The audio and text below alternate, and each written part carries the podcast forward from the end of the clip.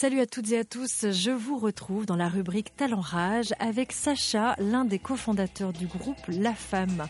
Pour la petite histoire, nous sommes en 2010 et c'est à Biarritz que naît la rencontre musicale explosive d'un duo effréné et complémentaire, celui de Marlon Magnier et Sacha Gott, cofondateurs du groupe La Femme.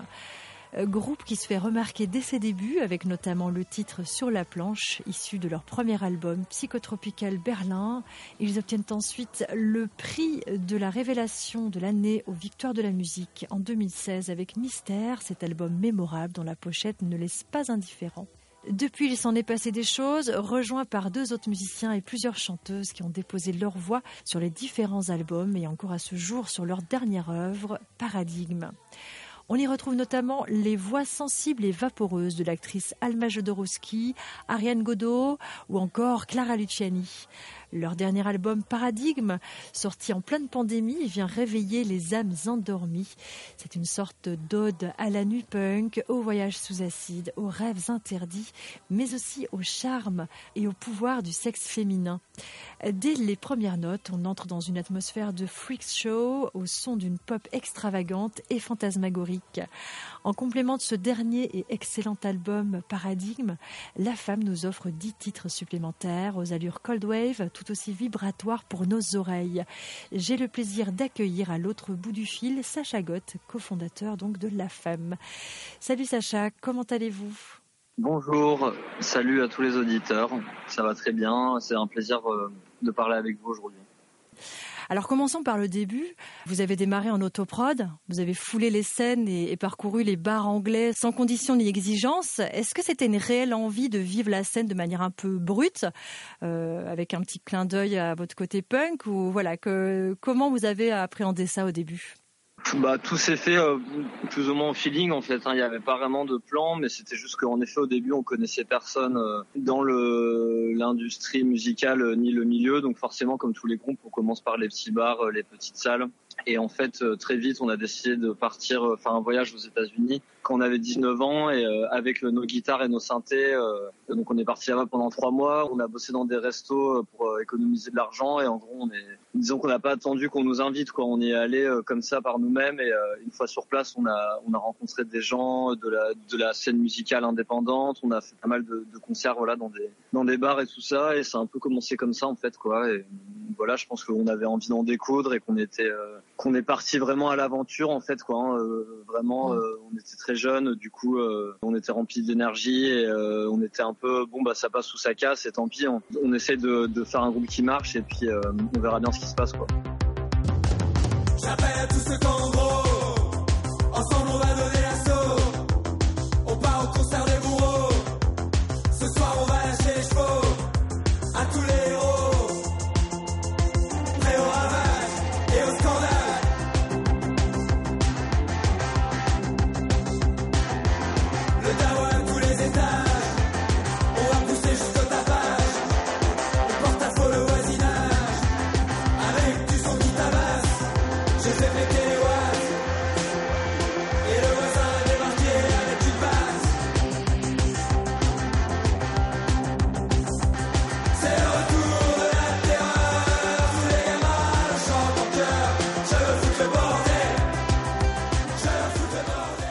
Par exemple à des groupes actuellement qui vont pas forcément euh, aller vers les bars euh, ou même vers l'Angleterre parce que c'est quand même l'Angleterre est, un très bon euh, comment dire démarrage hein, pour vraiment se mettre le live dans le corps etc.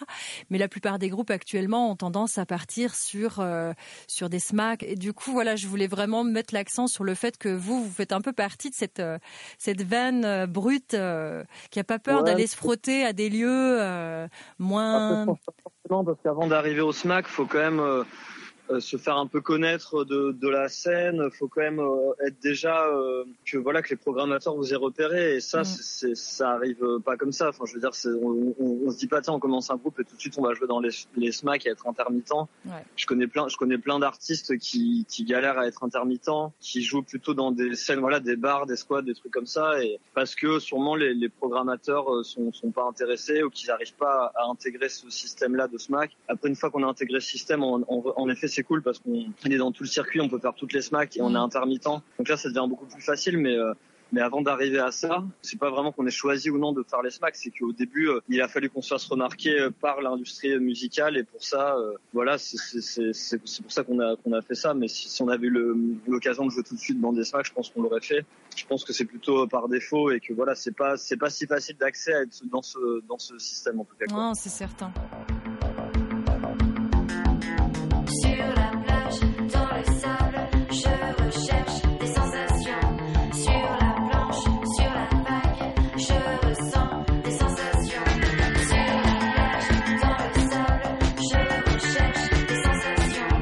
Projet donc s'appelle La Femme. Le premier morceau qui s'appelait donc euh, Sur la planche, c'est celui-ci qui, qui, vous a fait connaître. Il est chanté par une femme. Or, vous êtes deux gars hein, à l'essence du projet.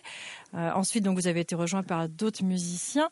Les femmes ont, cette place un peu d'interprète. C'est un sacré contre-pied hein, au monde de l'industrie musicale actuelle qui présente des projets quand même assez bien identifiés, euh, de manière définie, explicite en général. Euh, voilà, preuve que tout est possible. Quelle a été cette impulsion de départ, justement, de vous appeler la femme et pourtant d'être à la base un noyau masculin? Bah, encore une fois, tout ça n'était pas très réfléchi. Je pense qu'on cherchait un nom de groupe et que euh, quand on a eu l'idée de ce nom de groupe, on trouvait que ça sonnait super bien, déjà d'une manière esthétique, qu'il y avait quelque chose de mystique comme une force. Et en effet, en même temps, on adorait euh, les voix de femmes, surtout dans, le yéyé des années 60, en fait, toutes ces voix de, de femmes des années 60, euh, les Françoise Hardy, les France Gall, Zouzou et toutes ces chanteuses-là. Et du coup, en fait, nous, on, on écrivait pas mal de chansons avec Marlon, mais souvent on essayait de faire chanter euh, nos copines dessus parce que peut-être qu'on, parfois on n'assumait pas trop nos voix ou alors on trouvait que ça collait pas trop et que finalement faire chanter ça par des filles, c'est un peu se protéger, se cacher quelque part derrière une voix, une interprète et, euh, et on aimait bien ça. Euh, par la suite, on a plus chanté, je pense, mais au début, il y avait quand même, voilà, c'était surtout ça. Et du coup, c'était assez logique, euh, enfin, je sais pas, ouais, d'appeler le groupe comme ça. Et, mm. et, au début, en effet, on était dans une esthétique un peu où on se mettait pas vraiment en avant, on disait pas vraiment que c'était nous deux le groupe euh, et on voulait un peu euh, être flou vis-à-vis de ça quoi. Et, euh, bah, après au fur et à mesure ça s'est plutôt défini et maintenant voilà les gens ils nous ont bien identifié comme ça parce que notamment on avait une chanteuse Clémence qui était là beaucoup pour les premières tournées ensuite elle est partie donc les, gens ils ont pas trop compris, ils pensaient que c'était elle la femme, que machin, mais en fait non, c'est on a toujours mm. chanté plein d'interprètes et, euh, et, je sais pas en vrai on, est, on, aime, on aime bien ces, ces groupes où euh, finalement même dans l'album du Velvet Underground des fois il y a Nico qui chantait, euh, il y, avait des, il y avait des styles différents et nous c'était un, c'était un peu ça nos références ou sinon un groupe, on voulait faire un groupe un peu à la Brian Johnson Massacre où euh, en gros les membres du groupe on peuvent changer et qu'on n'identifie pas forcément le batteur, le guitariste, je vois bien. le chanteur, comme ça ça nous permet aussi d'être plus libre et de ne pas être bloqué dans un dans un groupe en fait. On avait un peu marre aussi de ces stéréotypes de groupe où tu as vraiment le batteur, le, guitariste, le chanteur et c'est toujours la même chose en fait. Et, ils sont identifiés clairement sur les pochettes. Mhm. Finalement, ça nous permettait d'être complètement libre en fait, de, de vraiment faire euh, de, faire les configurations qu'on voulait. Même on a eu des concerts, où on était que trois ou quatre, des fois on était six. Et c'est voilà, ça reste toujours un concert de la femme sous une forme différente. Et finalement, c'est ouais, c'est une manière d'être plus libre en fait, quoi. Je pense. Ça fait du bien de l'entendre et de voir que ça fonctionne aussi, justement, de s'autoriser cette liberté. C'est top. Alors, dans vos différents titres, on, retrouve en général des textes assez explicites et souvent imagés. On a l'impression euh, d'un peu entrer dans votre intimité, dans des aventures de vie parfois un peu barrées. Est-ce que c'est vraiment comme ça dans votre vie quotidienne? Est-ce que ça reflète vraiment vos, expériences ou est-ce que c'est plutôt de l'ordre du fantasme? Je pense qu'il y a de tout. Euh, je pense qu'il y a du réel. Il y a, il y a des fois, il y a des choses. Forcément, je pense qu'on exagère le trait. Mais en effet, oui. Euh, je pense comme tous les artistes, on s'inspire de ce qu'on dit. Après, euh, il y a des chansons plus barrées. Les fois, on part dans des trucs, de, dans les délires de vampires, des délires limites de science-fiction. Ça peut être de l'ordre du rêve ou du cauchemar. Et le rêve et le cauchemar, ça fait aussi partie du réel. Tout à fait. Et je, et je, pense que c'est une, une source d'inspiration chez beaucoup d'artistes. Au final, euh, on se rend pas compte, mais euh, il y a une grande partie de notre vie qu'on, bon, quand on arrive à se souvenir de ses rêves, mais je veux dire, quand on vit des rêves, c'est quand même des choses délirantes. Peut-être que ça se retranscrit aussi. Tu as croisé mon chemin et tu te demandes. Je pense qu'il y a les deux côtés dans nos musiques. Il y a, il y a un côté très euh, la vraie vie et très terre à terre avec des morceaux, je pense, comme Ouvert le monde ou des morceaux comme ça. Ouais. C'est vraiment le, la vraie vie, disons, de, de, du genre humain et des relations entre, entre humains. Et puis, et puis il y a des fois où, où, ça part dans des trucs plus, euh, comment on dit, euh, méta ou je sais pas. Mais je pense qu'il y a les deux, mais euh, non, globalement, ouais. Après, tout dépend des chansons et je pense que chaque chanson, finalement, c'est une petite, euh, une petite partie de vie, un petit reflet de notre personnalité, mais c'est jamais, ça reflète jamais notre personnalité à 100%. Quoi. C'est, c'est, chaque chanson est une petite, un, petit bout de vie, quoi, en fait. Hein. Mmh, mmh, mmh. C'est quoi le truc le plus dingue que vous avez vécu depuis le début du projet? Bah, de manière générale, tout ça c'est dingue en fait quand on y pense avec du recul, mais euh. Je, sais, je pense que peut-être bah, justement la première tournée où on est parti aux États-Unis quand on avait 19 ans, juste moi, Marlon et Sam, je pense que c'était une des expériences les plus dingues en fait finalement parce que après ça, en fait, tout a changé. Après ça, on n'est on n'est pas rentré dans un moule, mais un peu quand même. Je dirais qu'après ça, on est, voilà, on est devenu un vrai groupe. Euh, c'est devenu vraiment nos, nos, métiers. Et voilà, on, et finalement maintenant, on l'est vraiment. Et avec tout ce que ça implique, donc il y a aussi de la pression. Il y a, on va rendre des comptes quelquefois, et des choses comme ça qui sont des, des, problèmes d'adultes un peu et qui sont un peu chiants. Hmm. Mais euh, mais au début, quand on avait 19 ans, qu'on est parti euh, faire ce voyage aux États-Unis, vraiment, on était complètement libre. C'était la première fois que, que, je, que je partais loin pendant longtemps. Euh, il y avait 700, voilà, on en avait vraiment rien à foutre. On avait nos instruments, on était livrés à nous-mêmes. Tout était à l'arrache comme ça, mais finalement c'était peut-être un des sentiments de, de liberté le, le, plus fort que j'ai ressenti. Et, qui, euh, et voilà, et je pense que ça m'est arrivé d'autres fois quand je suis parti en voyage tout seul ou quoi, mais je pense ce sentiment de, liberté, voilà, de partir, d'avoir plus aucun compte à rendre à personne, euh, d'être totalement, euh, totalement libre et, la nouveauté, l'excitation d'un monde nouveau, d'un voyage, ça, je pense que c'est euh, une expérience unique et super forte, je pense, dans une vie, quoi. Ouais, je m'en doute. Alors, si on parle de paradigme, vous étiez particulièrement inspiré, je dois dire, hein, durant cette période covidienne euh, houleuse et incertaine.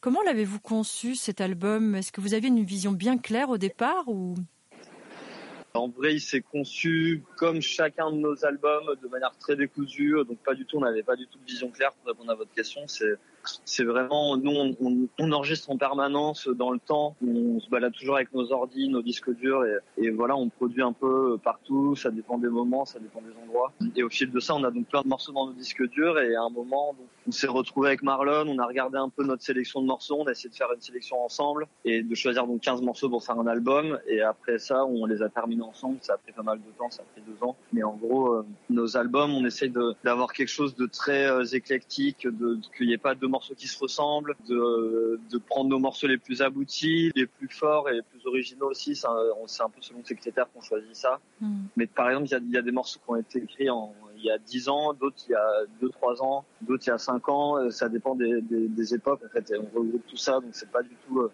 fonctionne pas du tout de la manière où on se dit tiens on va faire un album, on va dans un studio et on enregistre tout en un mois et, avec une cohérence et tout ça. Non non, c'est vraiment l'inverse en fait. C'est très très décousu et, et foutraque. Et à un moment on, regroupe tout quoi. Mmh. On entend bien cette liberté qui résonne là aussi. Et la femme, euh, bah, la femme en question, on la retrouve vraiment sur cet album. Euh, elle est un peu présentée comme une divine créature, mystérieuse, inspirante. Est-ce qu'elle a encore des secrets pour vous, cette femme justement? Bah oui, je pense qu'elle en aura toujours. Hein. ouais. pour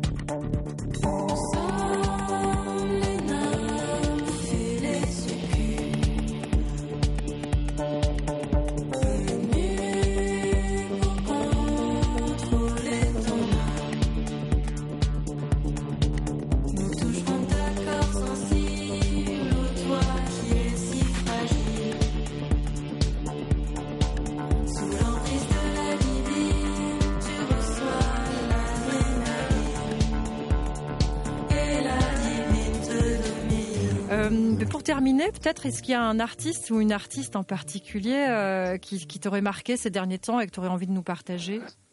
Euh, ouais, alors je peux citer, euh, il y a une siffleuse euh, avec qui on a collaboré euh, sur le morceau Lâcher de chevaux, qui s'appelle Molly Lewis et qui est euh, australienne et, c'est une super siffleuse, c'est-à-dire qu'elle siffle. Et là, elle a sorti un EP, donc c'est vachement cool. Vous pouvez écouter ça. sinon, il y a le groupe Adios Amores aussi, qui est un groupe espagnol. C'est des amis à nous, un peu dans la même veine aussi. Donc je peux vous recommander ça, par exemple. Ok. Je te remercie beaucoup, Sacha, pour avoir pris le temps de répondre à, mes questions. Bah, avec plaisir. Bon, c'était chouette. Au revoir. Bonne À bientôt. Au revoir. Retrouvez La Femme dans les bacs de votre disquaire préféré sur le site de bornbadrecords.net et sur toutes les plateformes musicales.